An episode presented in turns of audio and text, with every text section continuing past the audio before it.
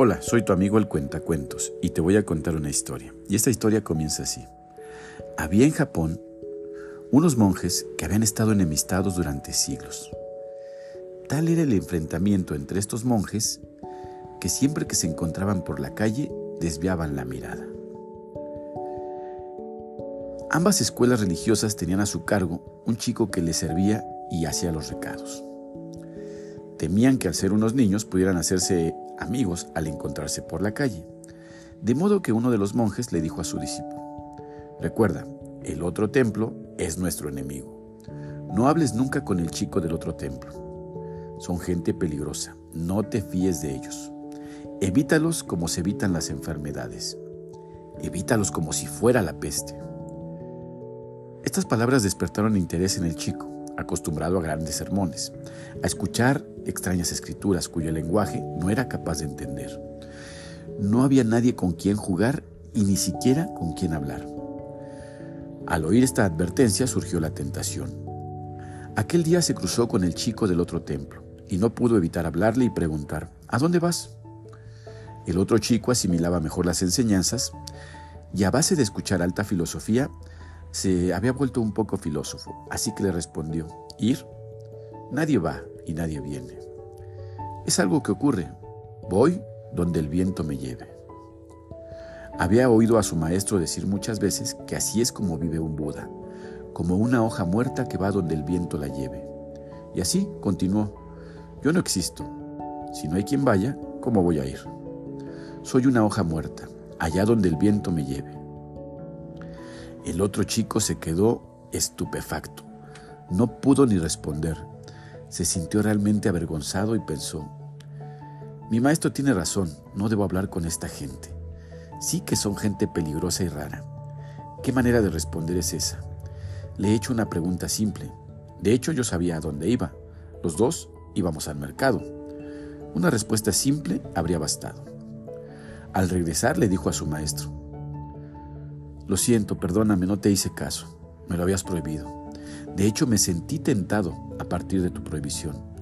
Es la primera y última vez que hablo con la gente tan peligrosa. Lo hice porque tenía curiosidad. Me acerqué y le hice una pregunta simple. ¿A dónde vas? Y él empezó a decir cosas raras. No hay ir, no hay venir, quién viene, quién va. Soy un vacío total, una hoja muerta en el viento, donde el viento me lleve. Te lo advertí. Mañana tienes que hablar con él. Espéralo en el mismo lugar y pregúntale otra vez a dónde vas. Y cuando empiece a decir esas cosas, tú simplemente dile, es verdad, eres una hoja muerta y yo también. Pero cuando el viento sopla, ¿dónde vas? ¿Dónde puedes ir entonces? Dile eso y lo avergonzarás. No sabrá qué decir. Quedará derrotado. Tienes que hacerlo. Esa gente nunca ha podido derrotarnos en ningún debate. Mañana haces lo que te digo. El chico se levantó temprano, estaba inquieto. No paraba de recrear en su mente cómo sería aquel evento. Repetía una y otra vez su respuesta. Es verdad, eres una hoja muerta, es verdad, eres una hoja muerta. Llegó al lugar en el que esperaría al otro chico, se sentó a esperar y siguió repitiendo. ¿A dónde puedes ir entonces? ¿A dónde puedes ir entonces? Esta vez estaba preparado y cuando vio venir al muchacho pensó, ahora vas a ver. ¿A dónde vas? le preguntó. Y el otro chico respondió, a donde me lleven las piernas. Ni una palabra sobre el viento, ni una palabra sobre la nada, ni sobre existía o no. ¿Qué podía hacer ahora? La respuesta que tan eficientemente había aprendido ahora resultaba absurda. Claramente no venía al caso hablar del viento ni de las hojas muertas, y de nuevo quedó abatido. Se sentía verdaderamente avergonzado por su estupidez mientras pensaba, desde luego que este chico es muy raro, se sabe unas cosas muy extrañas. Ahora va y me dice que a donde le lleven las piernas. Volvió con su maestro y el maestro le dijo, te había dicho que no hablaras con esa gente, son peligrosos. Lo sabemos desde hace siglos, pero ahora hay que hacer algo.